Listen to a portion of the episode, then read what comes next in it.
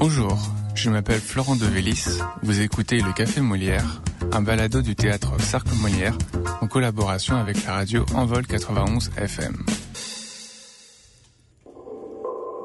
Bonjour, on se retrouve pour un nouvel épisode sur notre balado Le Café Molière en collaboration avec Envol 91 FM.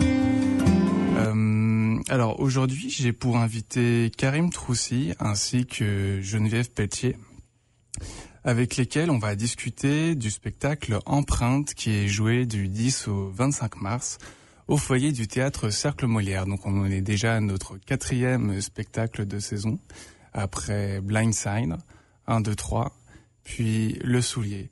Le temps passe euh, vite, très vite. Et euh, on a deux autres spectacles qui arrivent ensuite. Mais concentrons-nous déjà sur le spectacle Empreinte. Euh, Empreinte, c'est euh, le résultat d'un projet collaboratif qui unit trois pays, le Canada, la Guinée et la France. Et euh, pour cela, on retrouve donc, comme je l'ai dit avec moi, Karim Troussi et Geneviève Pétier. Geneviève Pétier. Bonjour Karim, comment ça va? Ça va bien, merci. Euh, tu es arrivé quand au Canada ici? Pour Empreinte? Pour Empreinte, il y a maintenant trois jours. Ouais. Voilà, donc euh, fraîchement, euh, chaudement. Ça a été le voyage? Oui, super, génial. Bon, un peu ridicule dans le sens où j'ai traversé l'Atlantique dans les deux sens, dans le sens parce que j'ai- comme j'étais en Guyane euh, française, donc euh, euh, pour le travail, et du coup, je suis rentré par la France pour revenir euh, ici, mais ça va. Je l'ai fait en avion, donc tout va bien. et, le décalage horaire, ça va aussi? Ça se gère. Je, je pense que je suis tout le temps en, en- en décalage, moi, parce que comme je suis souvent en voyage, donc je suis souvent en décalage, donc ça va. je- ça fait partie de ma vie. Euh, on attend Geneviève qui est partie se chercher un café. Euh, donc pour passer le temps, euh, je voudrais revenir un peu avec toi sur ton parcours. Mhm. Qu'est-ce qui t'a amené à ce projet sur Empreinte? Euh, Il me semble que ça fait un moment maintenant que tu connais Geneviève. Vous avez déjà travaillé par le passé sur d'autres spectacles et sur d'autres événements. Mhm. Est-ce qu'il y en a sur lesquels justement tu voudrais revenir? Bah, c'est une collaboration depuis maintenant presque huit ans. Une rencontre à Marrakech euh, dans le cadre du, euh, du projet de la CITF qui est sur euh, un projet théâtre de la francophonie. Euh, Et donc du coup, il y avait beaucoup de concepteurs qui étaient là. Euh, on a voilà, donc euh, c'est là où on s'est rencontrés. Et puis elle m'a invité pour travailler sur euh, la notion d'équité sur les nouveaux arrivants. Donc on a commencé à mettre de l'action culturelle et puis une grande réflexion euh, en place sur qu'est-ce que comment faire que le théâtre puisse être euh, euh, ouvert. Souvent les, les théâtres comme le théâtre Cercle Molière, on l'appelle les maisons. Donc c'est une maison ouverte où les gens puissent venir euh, rentrer sans être intimidés, que la culture et l'art est à la portée de tout le monde. Il suffit, juste d'avoir cette audace-là. Voilà, et on a commencé. Puis elle est venue travailler avec moi pendant la Biennale euh, internationale d'art contemporain à Marrakech, où on avait une commande d'un spectacle euh, poétique. On a travaillé avec une grande euh, cantatrice marocaine et un musicien français vidéaste. Voilà. Et puis les collaborations et les envies ont commencé à, à grandir. On a monté un gros projet entre Maroc, euh, France et Canada, donc Théâtre Cercle Molière, Compagnie du Jour et des comédiens circassiens du Maroc.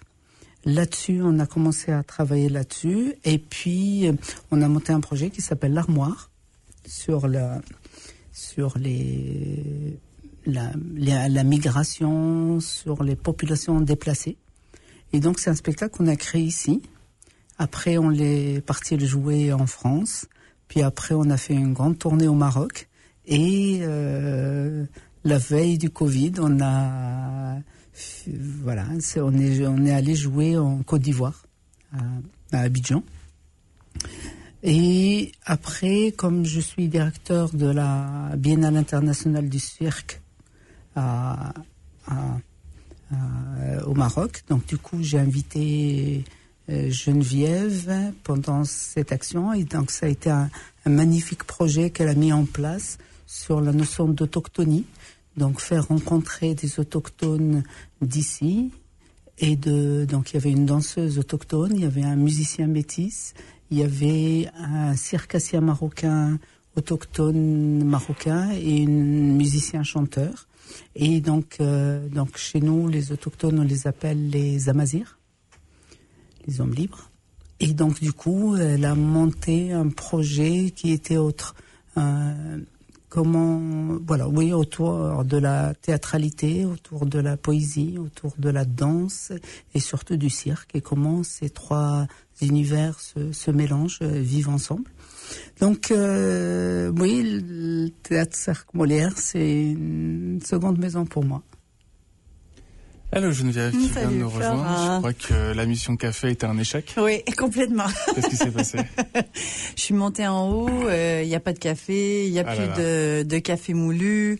J'ai ensuite bifurqué vers Emmanuel et avec Emmanuel on peut parler pendant des heures, donc on a tenté de raccourcir le plus possible et puis là euh, je suis redescendue en me disant ben il est presque une heure et il est passé il est même pas une heure et on est en onde. Alors excusez-moi messieurs de mon retard. C'est correct.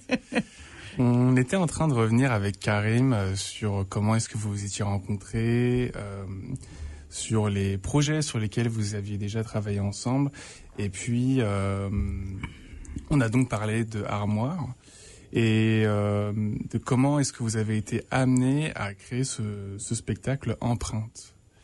est-ce qu'il y a des choses que tu aimerais raconter par rapport à ça?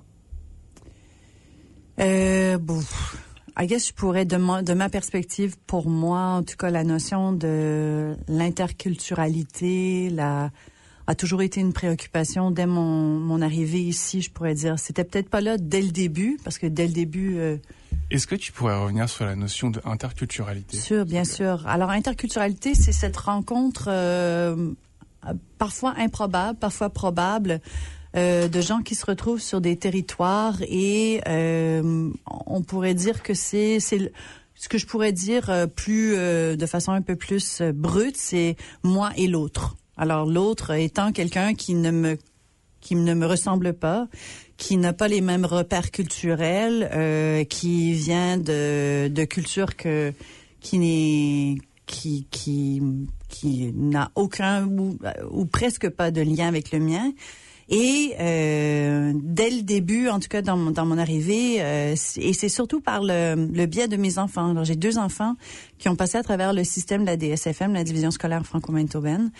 Et euh, voyant en sorte quels étaient les jeunes qui passaient dans les écoles de la DSFM, euh, qui provenaient de, de cultures euh, autres euh, que ça soit de l'Afrique de l'Ouest, que ça soit de l'Afrique centrale, euh, que ça soit d'ailleurs.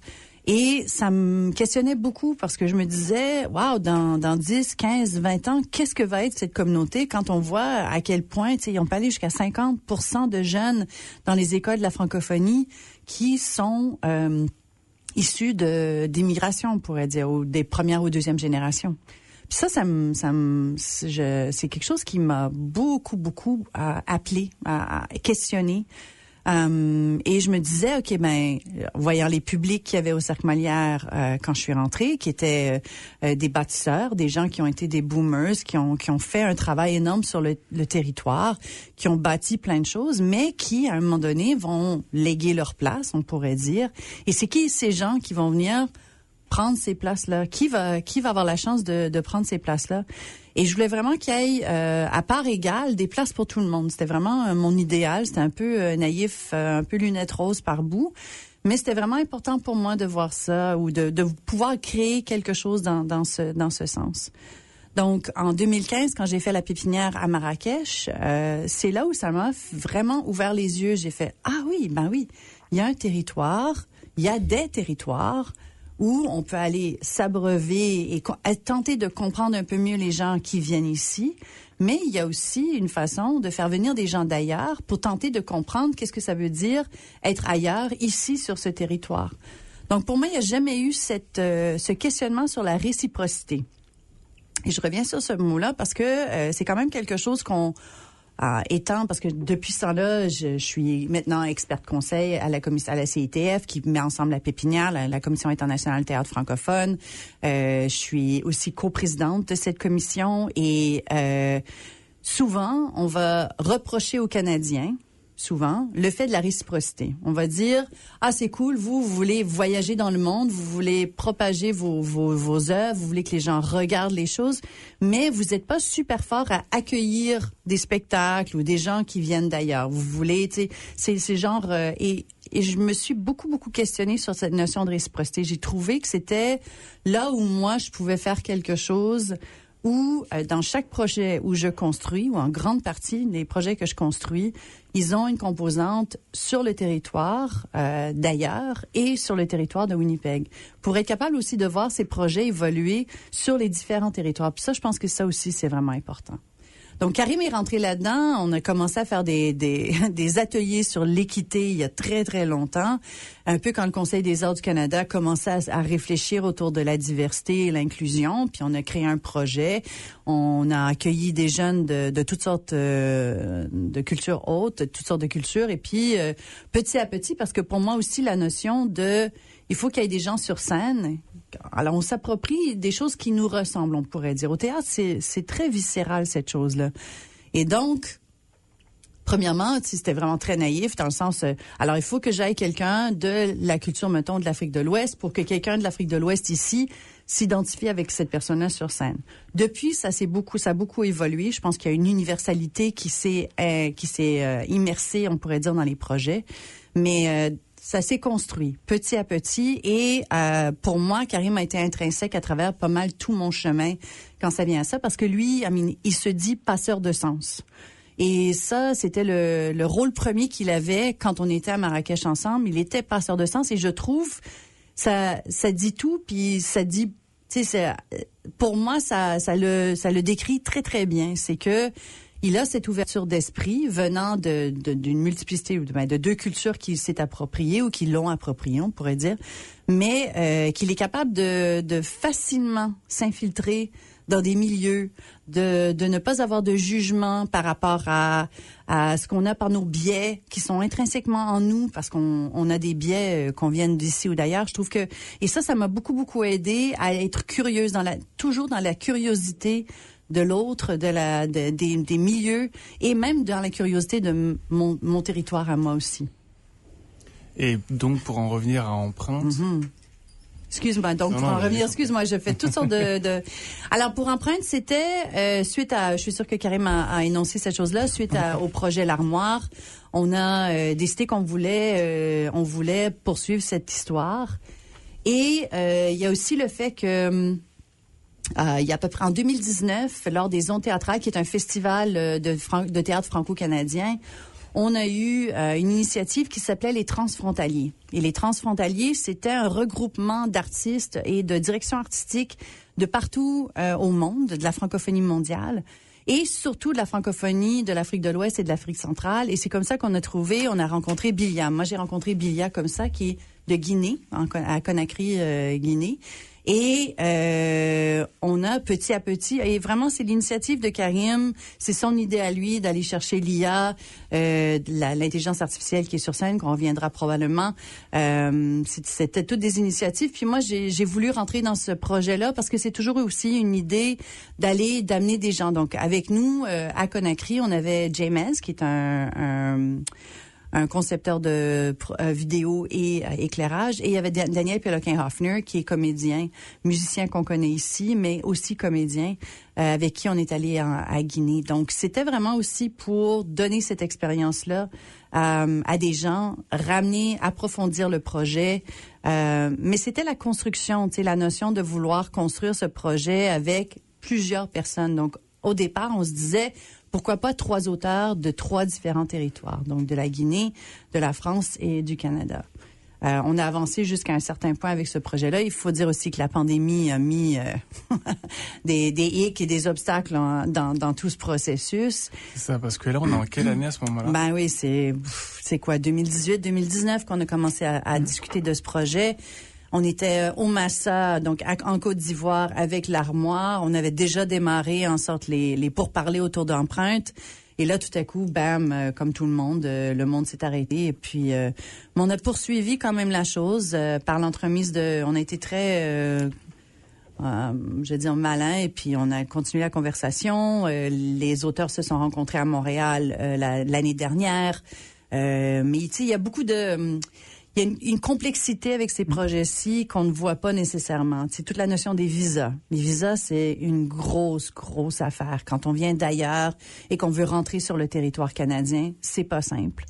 Euh, donc ça, c'est tout des, mettons, c'est tout des, des, des, défis et des obstacles auxquels on a uh-huh. certainement surmonté, mais qui ont quand même rajouté le temps qui devait pour que le projet puisse finalement voir le jour. Un mot, Karim, par rapport à ça? Euh, bah, je pense qu'elle a dit pas mal de choses. Oui, donc c'est. Je reviens sur la notion d'empreinte. Bah, l'idée, c'était réfléchir sur qu'est-ce qu'est-ce qu'on veut, quel héritage on veut laisser derrière nous, mais en tant qu'individu, parce que souvent la charge est lourde pour tout le monde. C'est assez c'est titanesque de sauver la Terre, sauver l'univers, tout ça. Et puis d'un coup, tu dis bon, euh, si je suis le petit colibri qui doit avec son bec euh, éteindre la forêt, ben ça sera pas suffisant. Donc est-ce que je fais quelque chose ou est-ce que ça sert à rien?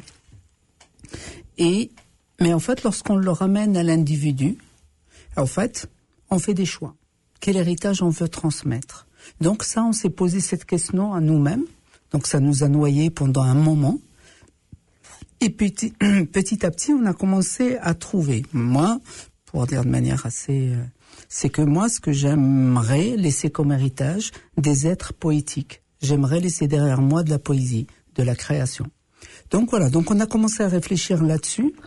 Et puis, actuellement, la transmission passe beaucoup à travers bien sûr en direct, mais aussi beaucoup par le numérique. Donc on s'est intéressé à ça. Et puis, euh, tout en creusant, ben, on s'est rendu compte que les chatbots, donc les, les intelligences dites artificielles, enfin c'est un, c'est un mot générique, hein, il n'y a aucune intelligence là-dedans, c'est, c'est plus de la déduction artificielle. Mais il y a quelqu'un qui a eu euh, cette, euh, cette appellation et du coup l'appellation il a eu tellement d'impact que tout le monde se l'est approprié. Et donc on s'est dit bon voilà on va travailler là-dessus.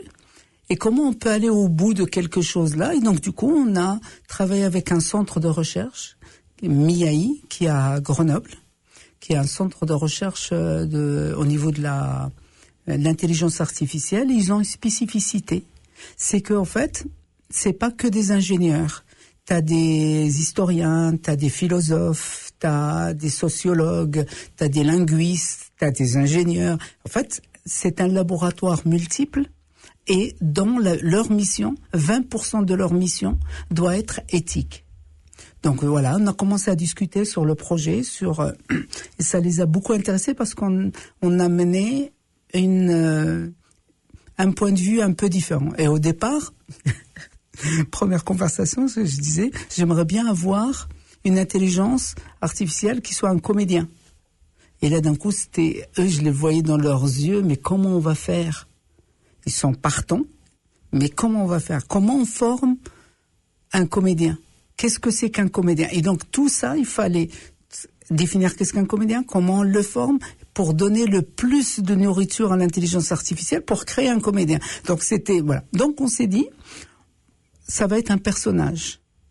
Ça peut être un personnage binaire dans le sens oui, non, ça va. On est parti là-dessus. Sauf que tout en s'intéressant à l'intelligence artificielle, on s'est retrouvé dans une problématique. C'est les biais de programmation.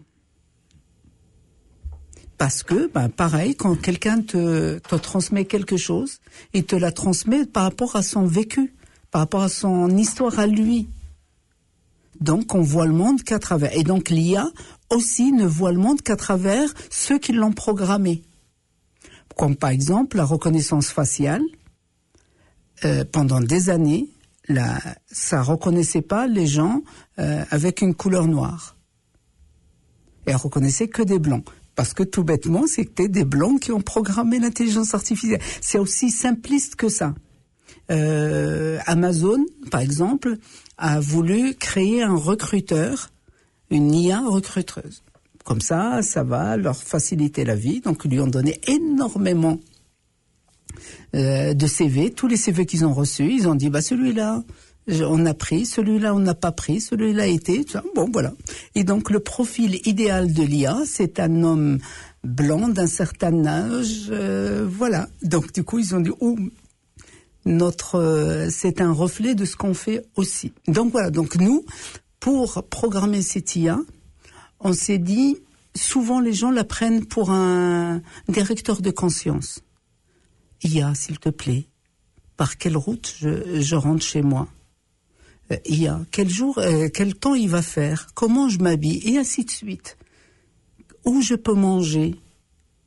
Y a-t-il un hôtel où je peux dormir confortablement, et ainsi de suite. Donc en fait, ça devient notre guide de vie. Donc nous, on a tenté avec Geneviève et l'équipe de pousser ça le plus, euh, le plus, euh, plus loin possible. Et notre IA est une IA philosophe. Elle est paramétrée qu'avec des citations et dictons. Donc elle est très énigmatique, mais euh, on a fait ça. Et donc du coup, chaque jour, chaque représentation, on ne sait pas quels les acteurs, les comédiens, personne ne sait qu'est-ce qu'elle va nous dire. Donc l'IA est complètement autonome dans le spectacle. Elle est programmée par nous. On sait ce que dans l'ensemble elle dit, mais on sait, les comédiens sur le plateau, ils savent pas quelle phrase elle va leur sortir. Donc ils doivent réagir là-dessus. Voilà. Donc ça, c'est la côté un peu art-science, parce que ce spectacle-là rentre dans la dimension art-science. Et, euh, et puis après, la, la construction de ce spectacle-là, bien sûr, il y a cet, cet aspect-là. Comme disait Isabelle avec Jimez, on a aussi la notion de, de l'image, de la vidéo et de bien sûr et puis avec Jérôme Vion pour tout ce qui est aussi euh, le son et après bien sûr on a de vrais comédiens sur le plateau que si euh, Geneviève si tu veux rajouter des choses. Tout va bien. Parfait. Alors merci beaucoup pour toutes ces descriptions. Euh, quand j'ai lu le dossier pédagogique par rapport à Empreinte, j'ai pu voir qu'il y a eu beaucoup d'évolutions par rapport à comment euh, été créée cette pièce et qu'il y a eu beaucoup de modifications qui ont été apportées. Euh, le dernier synopsis que j'ai pu avoir euh, porte euh, raconte l'histoire d'un monde entier qui est frappé par de violentes intempéries. Scott, un employé de la Société internationale du numérique, est chargé de finaliser un programme informatique destiné à nettoyer Internet. Mais les restrictions de sécurité le forcent à collaborer avec Kumba, une femme de ménage, et Hervé, un homme d'affaires. Trois, trois personnages bien distincts, et avec cette question, arriveront-ils à se mettre d'accord? L'histoire vient nous questionner sur notre propre rapport avec le numérique, la culture, Internet, nos vies professionnelles et personnelles, l'éthique, la philosophie, bref, à peu près ce qui nous entoure entier. Ces questions s'entrecroisent également, et je pense que c'est quelque chose aussi auquel on va euh, tu, l'as mentionné tout à l'heure Karim, c'est quelle empreinte est-ce que nous, on va léguer aux prochaines générations? Sauf que de cette question en découle une multitude, une multitude d'autres pardon, que chacun et chacune d'entre nous, on peut conceptualiser d'une manière euh, très singulière en fait. Euh, j'ai essayé de faire une mise en contexte. Euh, depuis le début des années 2000, on peut observer que le numérique est devenu un acteur incontournable essentiel au fonctionnement de nos sociétés industrielles et qui sont fondées avant tout sur une économie de services. On retrouve le numérique dans à peu près toutes les sphères de nos sociétés, qui vont à la fois du privé au public en passant par le travail, le divertissement. Euh, et c'est un outil qu'on retrouve à la fois à l'échelle étatique, au niveau, euh, au niveau euh, international, pardon, qu'on retrouve également chez les multinationales, les ONG, associations, euh, etc., etc. Euh, on le retrouve avec Google, avec son moteur de recherche, Apple et le début des smartphones, l'arrivée du Wi-Fi et des médias sociaux, le système du just-in-time développé par les multinationales, très utilisé par exemple par Walmart, qui permet d'optimiser au maximum euh, ses rendements monétaires, entre autres. Et euh, très récemment, l'arrivée euh, de ChatGPT développé par OpenAI, euh, qui au final ont permis un développement de notre économie euh, extrêmement rapide euh, et où parfois nous-mêmes avons de plus en plus de mal, on va dire oui, à suivre en fait ce mouvement. sauf que cette progression s'accompagne aussi de, de, je pense que peut-être que les d'autres personnes ne seraient pas d'accord forcément avec ce point de vue-là, mais pour moi, c'est accompagné avec de nombreux revers. Euh, notamment, il y a la question de la protection des données personnelles euh, qui euh, si elle n'existe plus est pour le moins compromise parce que par exemple on va avoir euh, des entreprises comme euh, Facebook ou Instagram donc même donc maintenant c'est Meta qui vont revendre ces données à d'autres multinationales et ces multinationales vont s'en servir pour ensuite faire des placements de produits pour vendre de manière la plus optimale possible à le moindre coût possible sur une échelle la plus large mais aussi précise possible leurs produits. On a un temps de cerveau disponible qui est de plus en plus restreint parce que on passe toujours plus de temps sur euh, nos, smartphones, nos ordinateurs, euh, sur la télévision, ce qui fait que on a de moins en moins de temps consacré à la lecture, consacré à des débats comme on est en train de le faire ici, euh, sur euh, développer son esprit critique, euh, avoir une capacité de réflexion, une capacité de, conceptualisation qui soit complexe. Euh, on a aussi, et ça c'est arrivé beaucoup à partir de, je dirais, 2015-2016, euh, une démultiplication de la désinformation ou des fake news en anglais, euh, qui s'est accompagnée proportionnellement au développement en fait euh, de ce qu'on va appeler les nouveaux médias, notamment via Twitter, Facebook, euh, et j'en passe. Euh, également, et ça c'est quelque chose auquel on en parle moins, mais c'est pas parce que euh, tu utilises moins de papier dans ton entreprise et que tu passes surtout au numérique que ça veut dire que ton empreinte carbone est meilleure ou bien que euh, tu euh, tu as une politique écologique qui est mieux parce que l'utilisation du numérique, l'utilisation de nos portables, de nos euh, téléphones, de nos pardon de nos de nos de nos ordinateurs, euh, le fait d'envoyer des messages électroniques à de nombreuses personnes, comme par exemple on va le faire via, via un MailChimp ou un mail groupé à 30 personnes, est aussi très polluant. Euh, et donc pose la question de comment arriver par exemple à une communication, à euh, un travail qui est le plus vert possible, alors que tous les outils que l'on a à disposition nous mènent à polluer au final. Euh, également, et je terminerai par ça, euh, le fait euh, qu'on ait un accès à la connaissance, notamment par, euh, je ne sais pas moi, par, Wikipédia par exemple, ou via d'autres sites web, le, fait d'avoir un accès à la connaissance qui est de plus en plus facile et rapide, ça rejoint un autre point que je disais avant, mais ça contribue aussi potentiellement au fait qu'on soit plus en difficulté, notamment à faire de la recherche par nous-mêmes, à développer un esprit critique, à essayer de euh, je sais pas, de trouver des réponses à un problème par nous-mêmes sans avoir recours à un programme informatique, par exemple. Euh, voilà pour ça. Euh, j'ai fait ensuite un, tout à l'heure là, j'ai fait une petite expérience. J'ai voulu tester le Chat GPT. Donc c'est quoi le Chat GPT C'est la combinaison des termes chat et GPT qui signifie respectivement conversation et modèle de transduction de langage prédictif. Euh, alors j'ai voulu demander euh, à ce logiciel en ligne comment est-ce qu'il a été créé.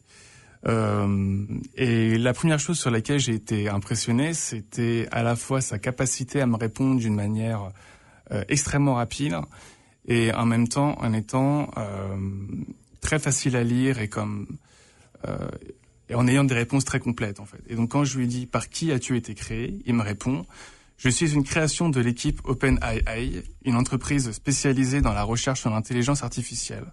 Mon développement a été réalisé en collaboration avec des experts en informatique, des linguistes et des spécialistes en apprentissage automatique.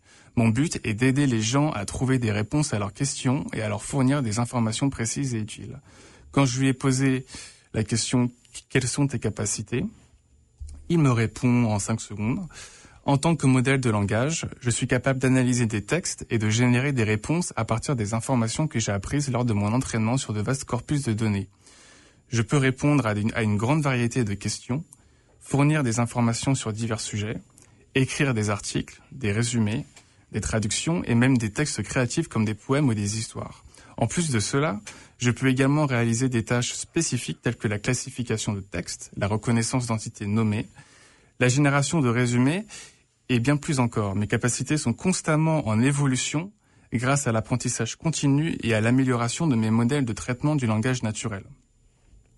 Puis, comme je voyais que je bloquais un peu sur comment est-ce que j'allais amener le sujet de ce balado sans me perdre par rapport à tous les sujets qu'on vient d'évoquer, et c'est l'impression que j'ai en ce moment, je vais poser cette question. Je sors un nouvel épisode sur notre sur notre balado consacré euh, à l'intelligence artificielle en lien avec le théâtre. Est-ce que tu as des idées de sujets à me proposer? Là, en cinq secondes, il me répond Bien sûr, voici quelques idées de sujets qui pourraient intéresser vos auditeurs. 1. L'utilisation de l'intelligence artificielle dans la production théâtrale. Comment les artistes utilisent l'IA pour créer des décors, des costumes, des effets spéciaux, etc. 2. Les implications éthiques de l'utilisation de l'IA dans le théâtre. Comment les créateurs peuvent-ils s'assurer que l'IA est utilisée d'une manière responsable et ne remplace pas les acteurs humains? 3. Les interactions entre l'IA et les acteurs sur scène. Comment les acteurs peuvent-ils interagir avec des personnages créés par l'IA et comment cela peut-il affecter leur performance? 4. Il y en a 5. Hein. Les défis de la création d'une IA capable de jouer un rôle sur scène. Quelles sont les difficultés techniques et créatives auxquelles les développeurs d'IA sont confrontés lorsqu'ils créent des personnages de théâtre? Et enfin, 5. Les avantages et les limites de l'IA pour le théâtre. Comment l'IA peut-il améliorer la qualité de la production théâtrale et où se situent les limites de cette technologie? Alors, comment dire? Euh, Est-ce que vous avez envie de répondre déjà à une de ces questions? Ben, ah, je pense, hein, on a toujours dit que nous, on n'était pas nécessairement dans la, comment je pourrais dire, on ne critique pas, on n'est pas dans une critique sociétaire de où est-ce qu'on en est par rapport au numérique. On est dans une critique, on pourrait dire, euh, écologique. Alors ça, c'est une chose qu'on on aborde euh, beaucoup dans le spectacle parce que c'est au creux, c'est vraiment ce qui, qui fait bouger l'action sur scène, c'est vraiment la planète qui est en feu et qui et dont on, a un certain montant de temps auquel on peut trouver une solution pour tenter de régler euh, cette problématique. Et en même temps, euh, par rapport à l'IA elle-même, euh, l'IA euh, est un personnage sur scène. Elle est réellement quelque chose qui contribue à faire bouger, avancer, euh, en déstabilisant, on pourrait dire, parce qu'elle est aussi une improvisateur. Elle est euh, quasi, euh, on, l'appelait coquine un peu hier, là, euh, dans sa volonté de vouloir, euh, je vais dire, pousser le, le comédien à, à, son max. Ce qui est intéressant avec, alors on a, on a, on a, on a testé Sylvia, elle s'appelle Sylvia, notre notre IA, et c'est super intéressant parce que elle reconnaît très très bien l'accent d'Henri, qui est français. Euh, elle reconnaît pas mal bien l'accent de Daniel, mais l'accent d'Aminata, elle bûche dessus. Donc, on pourrait dire, je trouve ça super intéressant et on a posé la question à nos, à nos scientifiques et ça revient à le, le point de départ de notre... Alors, c'est drôle parce qu'on est face justement à une problématique auquel on avait, on pensait qu'on avait complètement soulevé dès le début de la création de ce spectacle par rapport au biais de programmation. On le savait, on a fait plein de recherches là-dessus, ta ta ta. Mais là, face à, à l'IA d'aujourd'hui, on est face à, on est confronté, mettons, à cette à cette réalité. Donc ça, c'est quelque chose qui est vraiment pour moi euh, super intéressant dans le, dans le théâtre parce qu'on est en plein cœur d'un débat qui est très très euh, d'actualité, on pourrait dire. Tu as évoqué toutes ces choses-là. Moi aussi, j'ai parlé avec euh, euh, la chatbox. J'ai demandé euh, tous les conflits du monde, pourquoi est-ce qu'ils arrivaient euh, par rapport à l'Ukraine et la Syrie et tout ça? ça m'a donné vraiment des super réponses et j'étais vraiment très très impressionnée. Mais mais mais voilà, tu sais, c'est c'est on est toujours confronté à, on a fait un genre de, de cercle là dans, dans cette chose là. Donc ça c'est super intéressant. Oui, la, la, la, la, question écologique est très pertinente. On, on fait face à ça. Toutefois, tu sais, euh, ce qui est intéressant dans l'écologie, c'est que c'est la vidéo qui est vraiment l'engin le plus pollueur sur euh, l'internet en ce moment. C'est ce qui, alors tout ce qui est Netflix, tout ce qui est Crave et on va dire tous les engins de pornographie qui sont qui prennent d'assaut totalement l'internet, ce sont les, les, les engins les plus polluants. On compte 10% de la de la de, de, de la pollution écologique en ce moment est faite par cet aspect de numérique pour tout Wikipédia, on le dit dans la pièce, tout j'enlève un petit un petit teaser. Pour tout Wikipédia en anglais, c'est 10 heures de de, vidéo. Ça c'est ça c'est ce que ça ça équivaut. Donc on peut comme vraiment croire à, l'ampleur de qu'est-ce que ça veut dire, avoir toute cette et on continue à en rajouter continuellement. Moi je reçois des des des, des des notices de Netflix à tous les jours avec des nouvelles séries. Donc, c'est ça vraiment qui est... Euh, et euh, mettons que la pandémie a aussi acerbé cette chose-là encore plus. Alors, je vais, je vais m'en, tenir à ça. Je sais pas si Karim, tu avais des choses que tu voulais rajouter là-dessus. Bah, c'est super intéressant parce que de ce que j'ai lu, c'est vrai que euh, ChatGPT a, a été une, euh, un événement scientifique ces dernières années, cette année. Donc tout le monde en parle, tout le monde crie au génie, tout le monde est incroyable. En fait, sa limite, c'est que sa base de données, elle s'arrête à 2021. Donc tout ce qu'elle cherche, c'est jusqu'à 2021. C'est pas tout le net. C'est assez. Sauf que Google travaillait depuis très longtemps sur ce UNIA, mais il n'osait pas la sortir par peur que le public le prennent mal. Donc, il n'a pas sorti son IA avant ChatGPT. Et en voyant que ça a été bien reçu par les publics, donc là, ça y est, l'année prochaine, ils vont sortir leur IA, qui va être euh, en lien avec d'autres programmes et qui va être assez, apparemment, beaucoup plus, plus performante dans le sens où la base de données, c'est tout le net. Et donc là, c'est juste, apparemment, c'est juste incroyable. Et donc, je reviens sur ces chat GPT et tout ça. C'est que tu as les vives, c'est incroyable, tout ça, tous les, les étudiants sont aux anges, ça y est, ils trouvent leur... Euh, euh, leur euh, tuteur de, de devoir, tout ça. Maintenant, toutes les universités sont en train de mettre les, les outils pour euh, reconnaître que c'est une IA qui a écrit, non pas un humain. Donc voilà, donc ça, ça existe, tout ça, machin. Mais il faut juste pas oublier euh, que ChatGPT et tous les autres ne font que de la déduction. Ils vont au plus probable. Et là maintenant, les détracteurs, c'est super intéressant. Ils, ils sont en train de chercher les erreurs. Et elle en fait plein, mais ce qui est normal, comme n'importe quel outil, il fait plein de... Et donc, juste, c'est un super outil. Mais c'est un super outil, et ça s'arrête à ça. C'est pas un humain. C'est pas de l'intelligence, c'est de la déduction. C'est logique, les, par exemple, les questions que tu lui as posées, c'est évident cette, ces réponses. Elles sont évidentes. Mais elles sont tellement évidentes que nous, on se dit, oh, waouh! Parce que c'est impressionnant, parce que c'est fluide.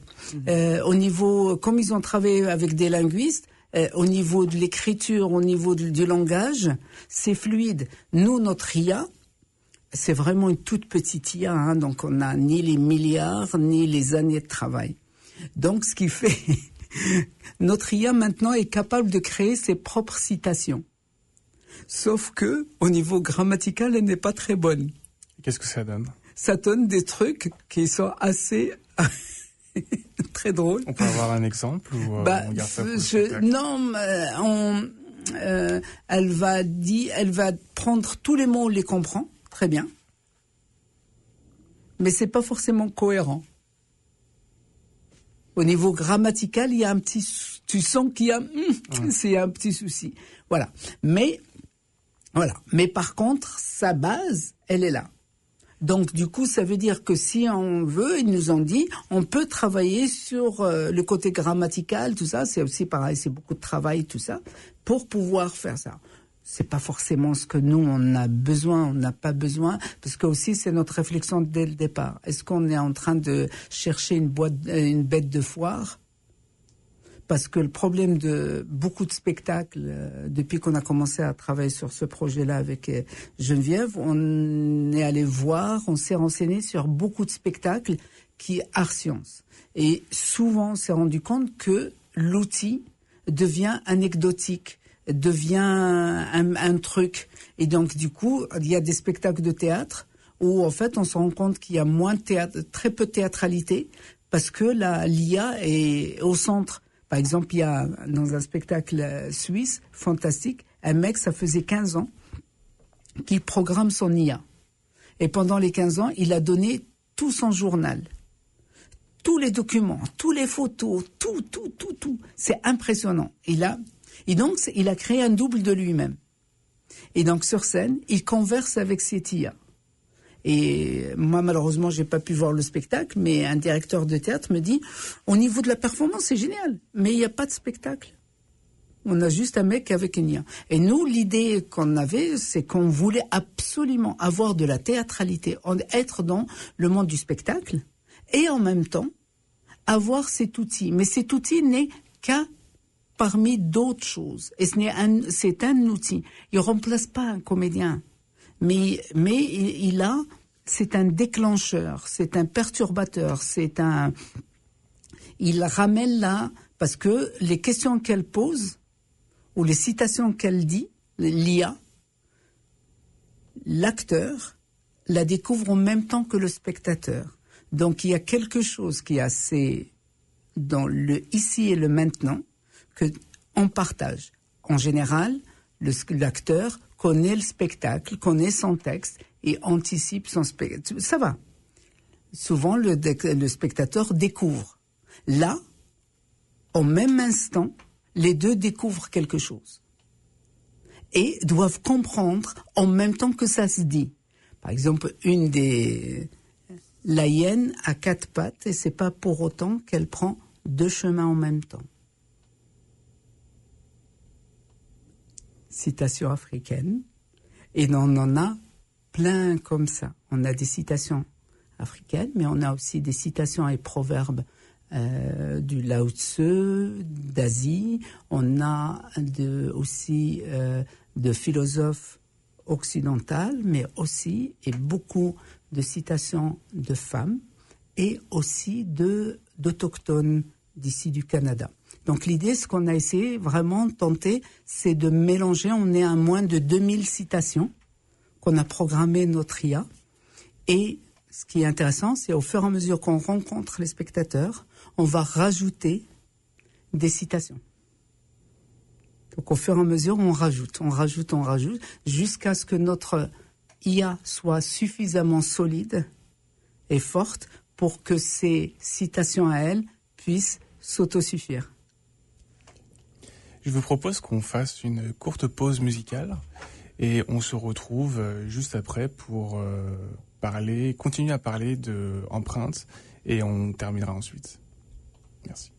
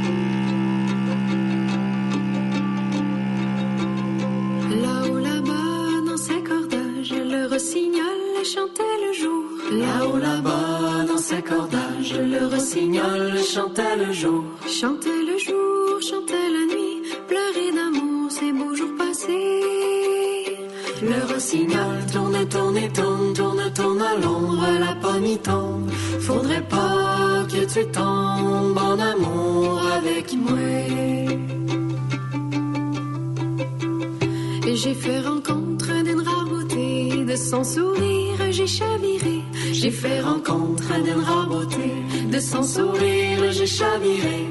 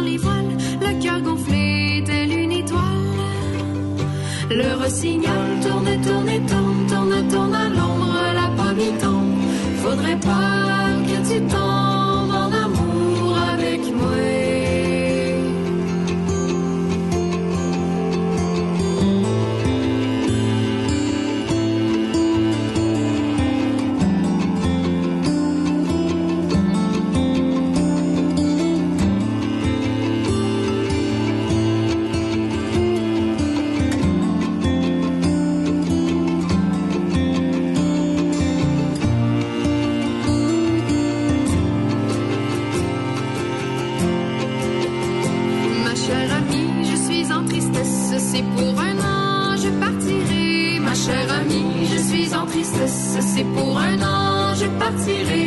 De sur ces mers bien éloignées, car pour la guerre il faut naviguer. Le rossignol tourne, tourne, tourne, tourne, tourne à l'ombre, la pomme y tombe. Faudrait pas que tu tombes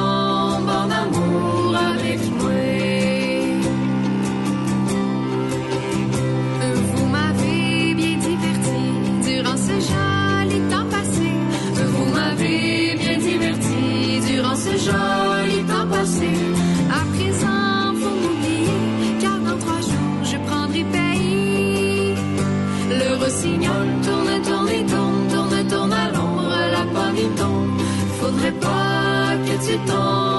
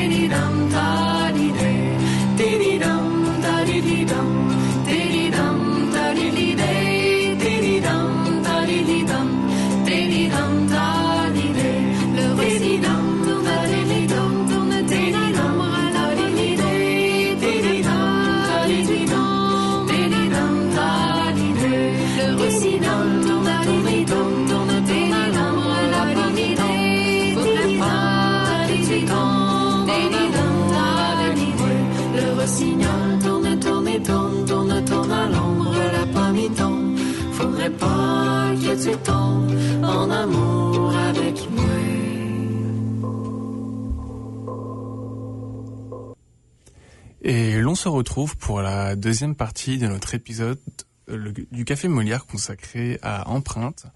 J'ai pour invité Geneviève Pétier ainsi que Karim Troussy qui sont les metteurs en scène de cette pièce de théâtre. On en était resté par rapport, euh, euh, on, a on a fait le tour sur pas mal de choses. Euh, J'avais une question que je voulais poser à Geneviève par rapport à, à ce que elle nous expliquait tout à l'heure que le, le spectacle était avant était euh, une critique par rapport euh, à l'écologie et pas au numérique. Pourquoi cette distinction? Alors que selon moi, euh, quand tu fais une euh, critique de l'écologie, euh, par conséquent, tu fais aussi une critique du numérique. Je comprends ce que tu. Peut-être que je. Oui, j'ai à préciser cette chose-là parce que oui, tu as complètement raison dans ce sens-là, mais c'est surtout le fait qu'on n'est pas là pour dire ou, ou euh, que le numérique n'a pas sa place ou que euh, il faut qu'on s'en débarrasse ou que c'est pas une volonté de faire un genre de on, vit avec à l'instant. Il est imbriqué comme tu l'énonçais très clairement plus tôt puis on le dit aussi même dans la dans la pièce euh, tout est, numérique en ce moment. Je regarde mon GPS pour marcher euh, c'est la musique elle est choisie par mon ordinateur euh, même mon travail je suis régie mais complètement par par la notion du numérique. Donc on n'est pas nécessairement dans la critique de cette chose-là spécifiquement on parle, euh, on critique, on pourrait dire cette notion du parce qu'il y a beaucoup de gens qui euh, ne connaissent pas la- l'aspect polluant du numérique. Je pense qu'il y a beaucoup de gens qui se disent, euh, comme tu évoquais plus tôt, ah ben ça va, euh, on n'a plus de papier, on est au numérique maintenant. Alors les gens, alors je pense qu'il y a comme quand même un, un certain montant de d'éducation on pourrait faire auprès des publics pour faire valoir ce point-là que ce n'est pas nécessairement et ah, on s'en passe là le, montant de minières qu'il y a dans le monde pour essayer de de sortir et extraire les minéraux qu'on a besoin pour avoir dans nos portables et nos alors c'est c'est un un engin polluant assez euh, puis même qu'on a répertorié que c'était même plus polluant que de voyager en avion là. Alors tu sais c'est c'est tout pour dire c'est un peu cette cette notion là dans mais pas pour on n'est pas là pour dire euh, faut faire un retour à la terre, euh, il faut qu'on on arrête d'utiliser. C'est comment est-ce qu'on réfléchit ensemble finalement.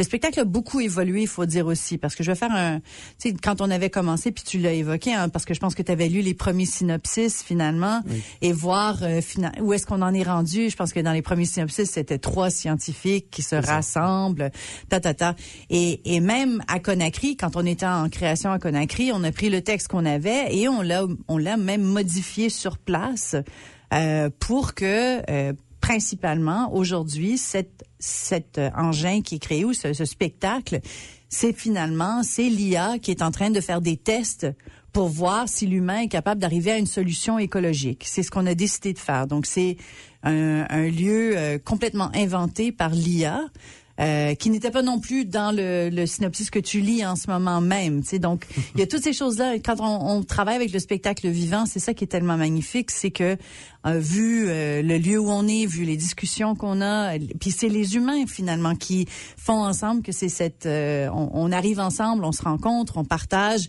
et on, on module, on change en fonction des conversations, des débats qu'on va avoir. Donc, c'est ce que je trouve vraiment intéressant avec l'art vivant vivant.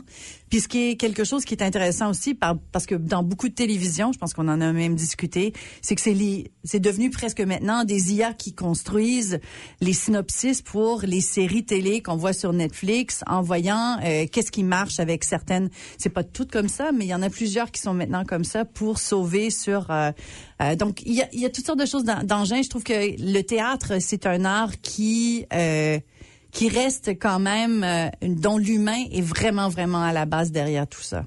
Mmh. Ben, juste pour ajouter quelque chose, euh, parmi les choses, euh, dans la pièce, il y a un moment donné le personnage qui est scientifique qui dit ah, Mais mon Dieu, si tout est déconnecté, comment on va faire? Ça va être la fin du monde. Et puis le personnage euh, africaine de guinéenne qui est morte de rire et lui dit Mais nous, les coupures, c'est tout le temps. Et en fait, c'est ce qu'on a vécu à, à Conakry, les coupures électriques, mais ça se fait tous les deux secondes. Le, le Internet, tu l'as, et puis à un moment, il disparaît. Et donc, mais les gens, ça va, ça, la vie continue. Voilà. Et donc, c'est les, une des choses qui nous a le plus impressionné lorsqu'on a commencé à travailler ce projet-là, c'est les data centers les centres de stockage, qui sont énormes, qui doivent stocker énormément de choses. Et donc ça, c'était... Voilà. Et donc, il y a un moment donné, qu'est-ce qu'on fait avec ça? Qu'est-ce qu'on fait avec ça? Et donc, le spectacle, comme ce que tu disais très justement tout à l'heure, il y a aussi un débat philosophique et qu'on aborde dans le spectacle. Mais l'idée, c'est vraiment, c'est comment ça va se évoluer au fur et à mesure avec le spectateur. Et aussi, euh, là, lorsqu'on a eu les conversations en, Guinée, parce qu'on l'a joué deux fois déjà à Conakry, et les spectateurs, ils étaient très euh, très réceptifs. Et puis les questions, il y en a, et aussi ça ça fait sortir aussi les inquiétudes des uns et des autres en disant mais mon Dieu, les machines, euh, on est devant les machines, ils vont gouverner, gouverner le monde. Donc toutes les séries, films qu'on connaît, et puis d'autres qui disent mais non, c'est au contraire, c'est un facilitateur culturel extraordinaire. Donc voilà. Donc du coup, l'idée pour nous, c'est vraiment d'ouvrir le débat et d'ouvrir sur cette comme disait euh, Geneviève tout à l'heure, que le spectateur se pose aussi la question sur l'impact qu'il a au niveau écologique. C'est pas parce que tu es chez toi, parce que machin, parce que tout ça, que t'as pas d'impact écologique. Voilà. Et donc à partir de là, c'est la conversation qui s'ouvre, parce que malheureusement sur cette thématique-là, la, c'est pas au centre des conversations. Et au niveau de l'IA, par exemple, l'éthique n'est pas au centre des conversations. Il y en a, hein, il y a des débats, tout ça. Voilà. Et donc nous, c'est juste, hein, on amène notre petite pierre dans le débat euh, actuel sur cette problématique-là, tout en donnant une forme euh, théâtrale et artistique.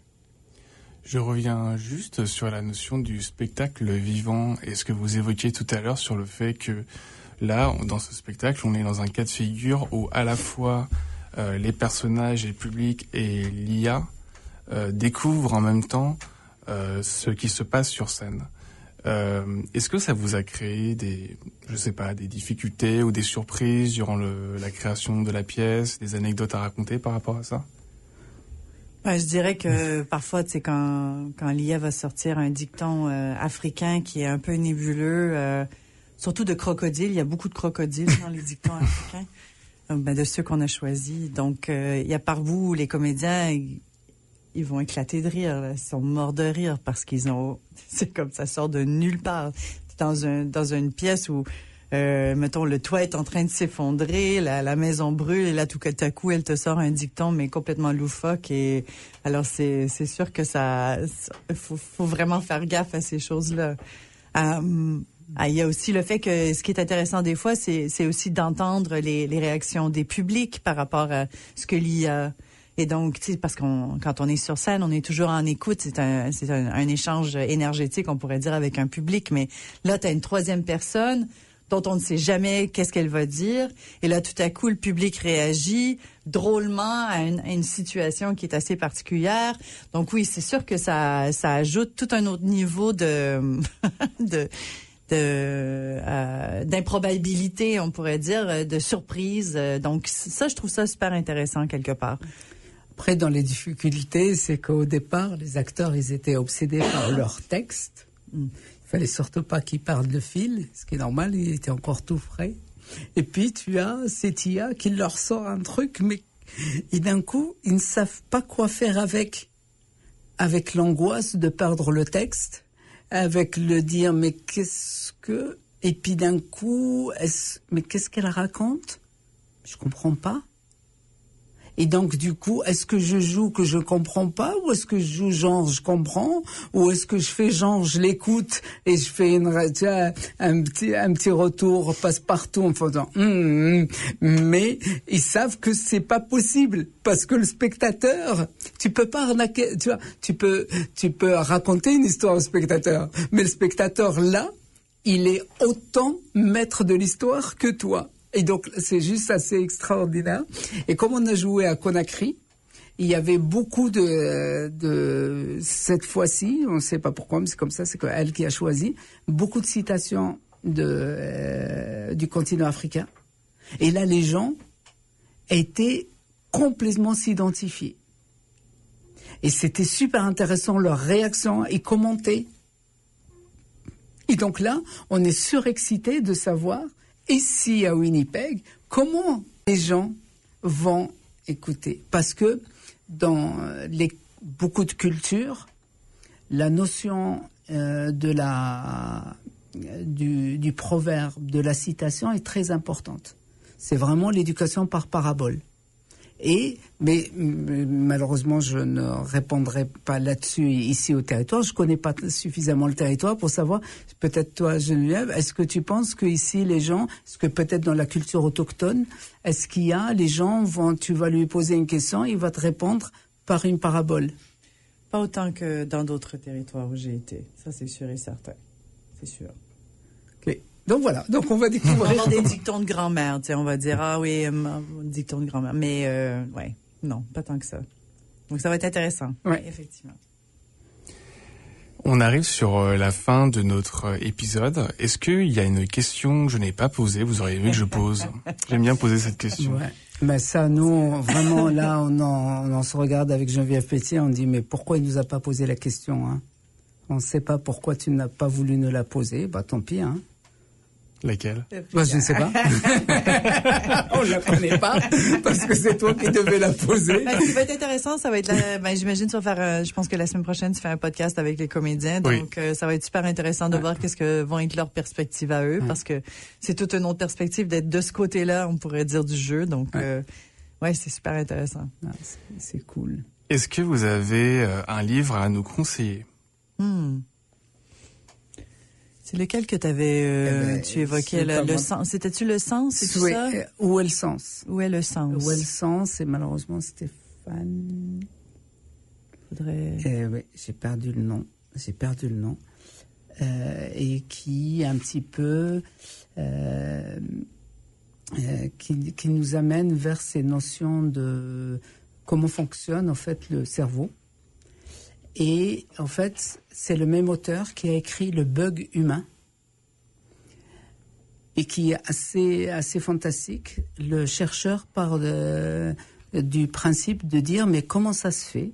On a cette intelligence, on a tout, on a créé des, des choses incroyables, mais par contre, on sait qu'on va vers notre fin écologique et on fait rien. Pourquoi?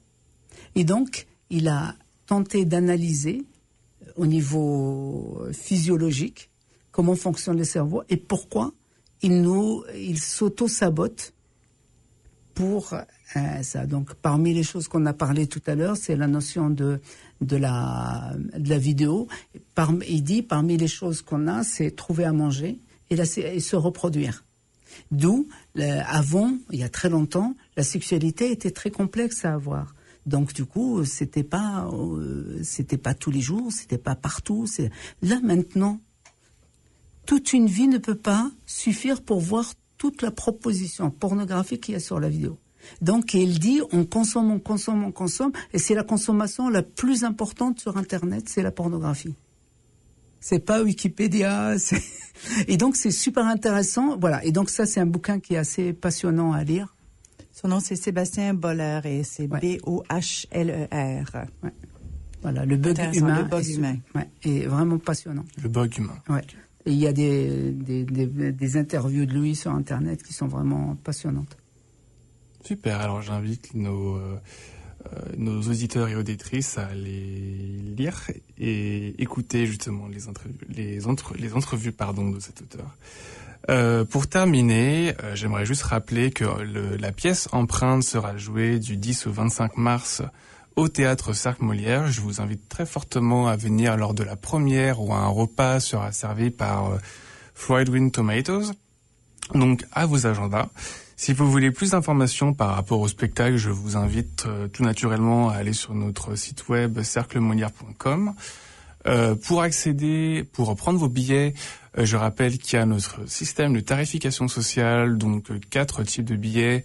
Le premier euh, qui est le billet, le billet théâtre pour tous à 0 dollars, le billet économie à 15 dollars, le billet régulier à 30 dollars et le billet de soutien à 40. Euh, également, j'aimerais juste remercier le groupe Été et sa chanson Sur ses eaux qui euh, a été joué lors de notre pause musicale. Euh, je remercie également Envol 91 FM en tant que collaborateur sur le Café Molière. Prochain épisode effectivement le 10 mars et ce sera cette fois avec les comédiens et comédiennes. Euh, Geneviève et Karim, merci beaucoup. Et puis on se retrouve dans une semaine. Merci, Merci, beaucoup. Florent. À très bientôt.